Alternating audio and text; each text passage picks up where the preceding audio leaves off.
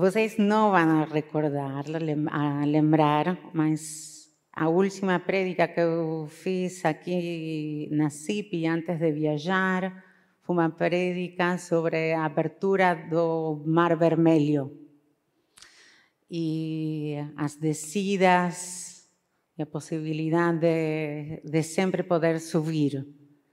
E a importância de aquelas descidas e subidas tinham um propósito. Y una de las cosas que Rabbi Nachman enseña y él fala es que aquellas personas normales, cuando están no fundo, acreditan que son las personas grandes y famosas y conocidas. Son aquellas que tienen la fuerza realmente de salir del pozo. Y en aquella prédica, uno de los desafíos que yo presentaba para vocês era cuál era el propósito de la salida de Egipto, de cruzar o mar, de ter descido a Egipto y cuál era el propósito de salir. Y en aquellos momentos lo que yo estaba intentando también traer para vocês era qué povo nos íbamos a hacer cuando llegáramos a la tierra prometida. El propósito de descer de Israel a Egipto para voltar como povo establecido con una ley, con nuestras lideranzas, con valores compartidos. Tiene que ser ciertamente un propósito de ser una luz para las naciones, un povo ejemplar, un povo que tenta o tempo todo melhorar, que se reconhece como não perfeito. Para quem ainda não teve tempo de ler o comentário da Parashá desta semana nos meios da CIP, escrito por a futura rabina Kelita Cohen, aqui presente, eu vou explicar para vocês que Shabbat Moed no leemos a allá, no hay para allá da semana, hay un trecho específico que se lee, se corta a orden las lecturas semanales y se lee un trecho que tiene a ver con o con la festividad. Eso es lo que acontece durante todos los días de, de Pesach. Y los sabios escolheram um trecho da Parashá Kitizá, do livro de Éxodo, e um trecho também de Pinhas, que aparece no livro de Números. Ah, o trecho que lemos de, de Parashat Kitizá é o trecho que escolhi para conversar um pouco com vocês, aunque eu sei que é um monólogo, mas eu tento que seja uma conversa que vocês estejam conversando nas suas mentes com, comigo. Eu escolhi o passagem de Kitizá. Para resumir para vocês, o que acontece é Moshe está falando em uma conversa sumamente íntima com Deus. E logo disso, eles chegam a acordo de que Deus vai dar uma segunda oportunidade e vai entregar as segundas tablas da lei. É, eles falam, conversa, ele diz, amanhã você vem, sube, ninguém pode subir ao monte, tem toda essa conversa. É, Moshe, no dia seguinte, vai subir, vai ter a entrega das segundas tablas da lei, Ahí eso va a acompañar algunas leyes, como, y ahí ven a parte de por qué este trecho, cómo celebrar Pesach. Ah, esa es la parte la que yo tendría que estar hablando con ustedes ahora. Cuántos días que se puede comer, que eh, va a dar también leyes sobre Shavuot, sobre Kashrut. Moshe va a descer, el povo va a ver el brillo a luz na face de Moshe después de ese encuentro y termina para allá hablando de que después de cada conversación, conversación con Dios, había, eh, él un velo que cubría su fase y luego tiraba el velo y había una luz especial. Ok. Antes de eso, porque esto no es su comienzo da para allá, un capítulo antes de, de eso, hay un hay una conversa entre Deus y Moshe, porque el povo tinha feito o becerro. Becerro. Eu conto sempre com o Ruben aqui, não sei se vocês lembram, magra, fraca, mas um becerro de ouro. E Deus está bravo. Bravo, bravo, bravíssimo. E fala o seguinte: é, o Eterno disse a Moisés: desça depressa, pois seu povo. Isso é como quando pai e mãe, mãe, pai, mãe, mãe, pai, pai, seja como seja, né? Tu filho, teu filho, teu, tua filha. Ou o cachorro, agora o cachorro, seu cachorro.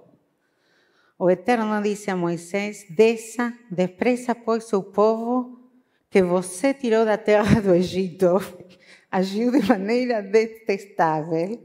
Eles foram rápidos em se desviar do caminho que lhes ordenei. Fizeram para si mesmos um becerro fundido e se curvaram para ele e lhe ofereceram sacrifícios, dizendo: Este é o seu Deus, o Israel, que o tirou da terra do Egito.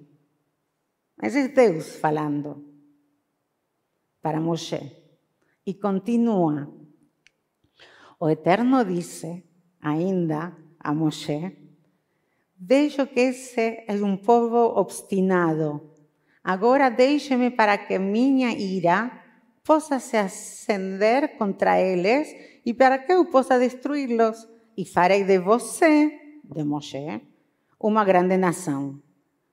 Mas Moshe implorou ao Eterno, seu Deus, diciendo, no permita que su ira eterna se ascenda contra su povo, a quien você tiró da terra de Egipto con grande poder y con una mano poderosa. Aí vem Moshe a decirle, no, você é ótimo, não faça isso, não vai ficar bom, não se vai ver bem. Mas não é isso que eu queria falar para vocês. En este, en ese versículo, versículo 11 fala, mas Moshe, imploró ao eterno seu Deus, Adonai, Adonai Eloav. Eso quiere decir Elohei Moshe, el Deus de Moshe. Y esa única vez en toda la Torah que aparece Elohei Moshe. Nos conhecemos Eloi Abraham, Eloi Isaac, Eloi Jacob. Mas não, não aparece nunca na Torá Eloi Moshe. O Rabbeinu Bahia Benasher, eh, que interpretou a, a Torá na Idade Média em Barcelona, fala de que quando, em essa situação na que se, re, se reconhece o Deus de Moshe es Deus diciendo, eu não sou Deus, Deus de Israel. Eu vou fazer de você uma grande nação, pero com eles eu já não tenho nada a ver. Terminou. Há um, há um quebre no relacionamento depois do becerro.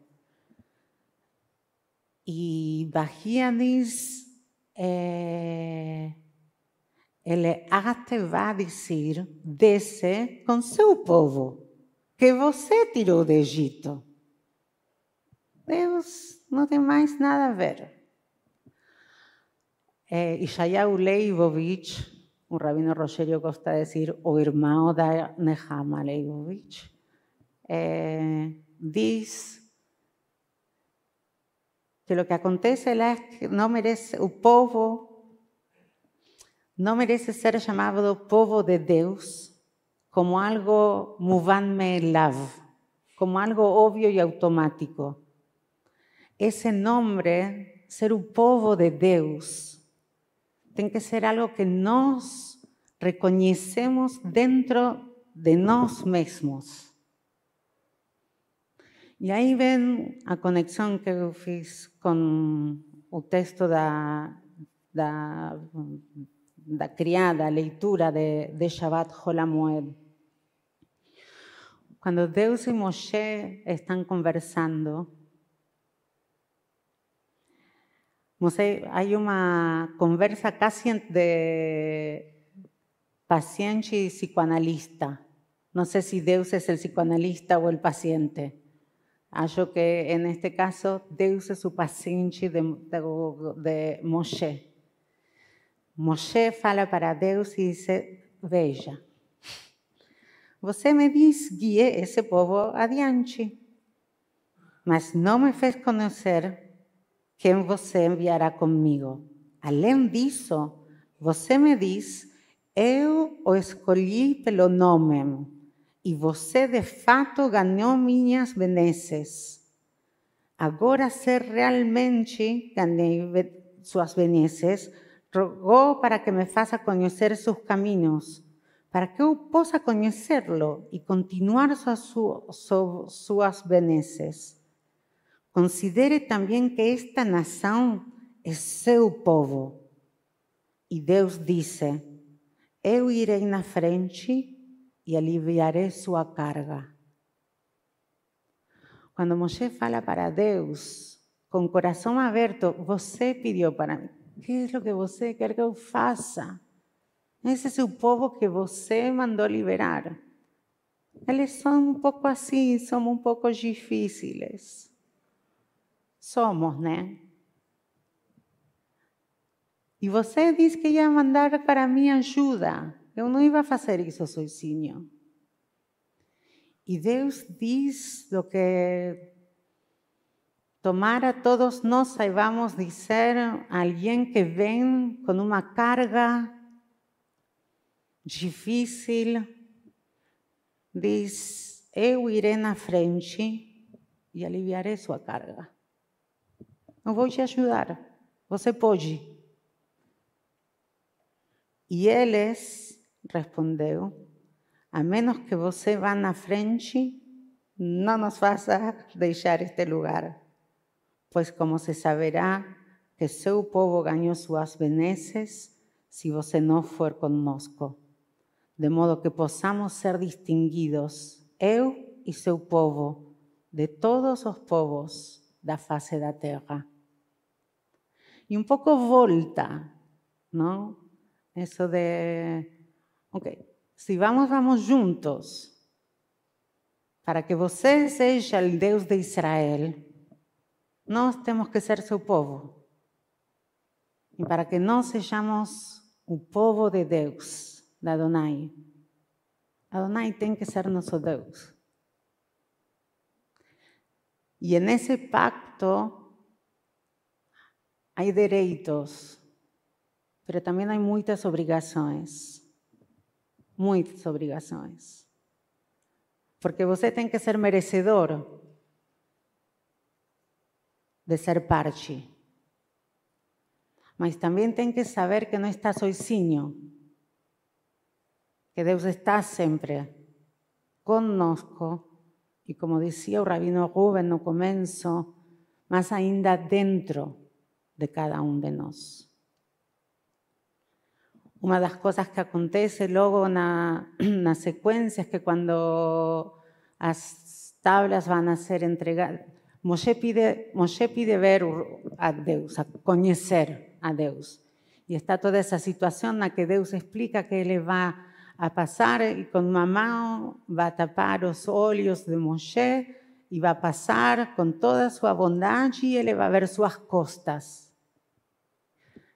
Eu gosto um pouco também disso.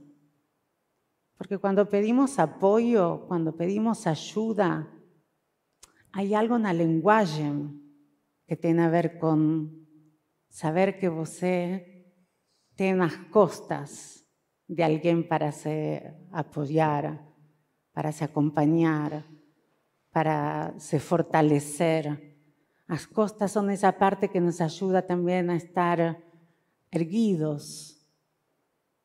No es solamente un encuentro dos óleos. Y cuando finalmente va a recibir la segunda vuelta las tablas, aparecen los, tres atributos conocidos, Adonai, Adonai, El Hanun Berahum, que son de algún jeito para mí como, como afirmaciones como un momento en el que Dios, después de pasar y mostrar que tiene las costas, fala para Moshe y para todos nos, porque el pacto fue reiniciado. Dios volta a ser que va a estar connosco. Es Dios, o eterno, Dios misericordioso y benevolente, lento para irarse, abundante em bondade e fidelidade. E em verdade, lembras actos de amor por miles de gerações. Perdoas a culpa de nossos pecados e transgressões, e nos perdonas e libras de nossas culpas. Todo esse trecho e essa parte da prédica tinha para mim um, um simples objetivo que tem a ver com Pesach, para compartilhar uma ideia para dar para vocês. Eu sempre acho Pesach e Yamim Noraim um paralelo. Algo que tem a ver com a liberação física e algo que tem a ver com a liberação espiritual algo que tiene a ver con una fiesta en la que cada uno de nosotros nos presentamos a Dios casi soisinhos con nuestra alma y una fiesta en la que nos presentamos como povo, que es libertado y que tiene todos esos desafíos.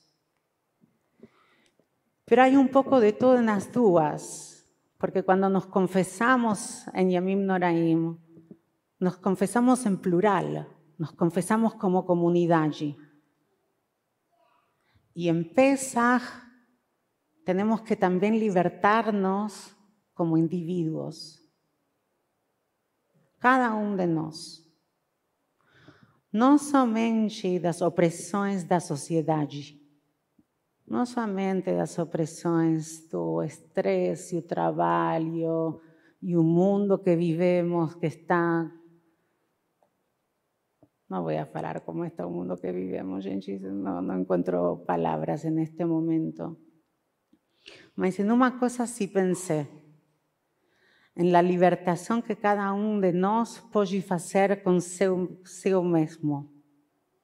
Esa libertación a, a, a, faraón que cada uno de nosotros es de nosotros cuáles son las opresiones que nos impartimos en nos, cuáles son nuestras dificultades, nuestras agresiones, nuestras depresiones, nuestra falta de fuerza, nuestra ira, aquellas que ustedes encuentren. Y ahí fiqué pensando, ah, ¿y cuáles plagas, cuáles plagas enviamos? Y que no pueden ser plagas. Porque para libertarnos a nosotros mismos, no nos podemos destruir. Nos tenemos que libertar. Tenemos que dar algo para nos, como individuos y como comunidad y como pueblo, como sociedad y como mundo. ¿Cuáles son aquellas 10 cosas que queremos traer a un mundo para todos poder ser libres. No son nuestro pueblo, no son nós. Eu fiz uma pequena listinha. Não são definitivas, ok? As Motzei Shabbat posso mudar alguma, porque eu, eu fiz mientras estava preparando a prédica. Mas eu pensei em 10 coisas simples que podemos tentar fazer. Y como Pesach es una fiesta que también tiene Moed, que tiene esse tempo de prática. ¿Sí? Não nos libertamos no ceder, gente, e ainda hasta o final de Pesach temos alguns dias. Então, também podemos fazer alguns exercícios e pensar vocês mesmos, não só qual é o hametz que vão a tirar, sino quais são as ferramentas que vão a tomar para poder se libertar. Eu pensei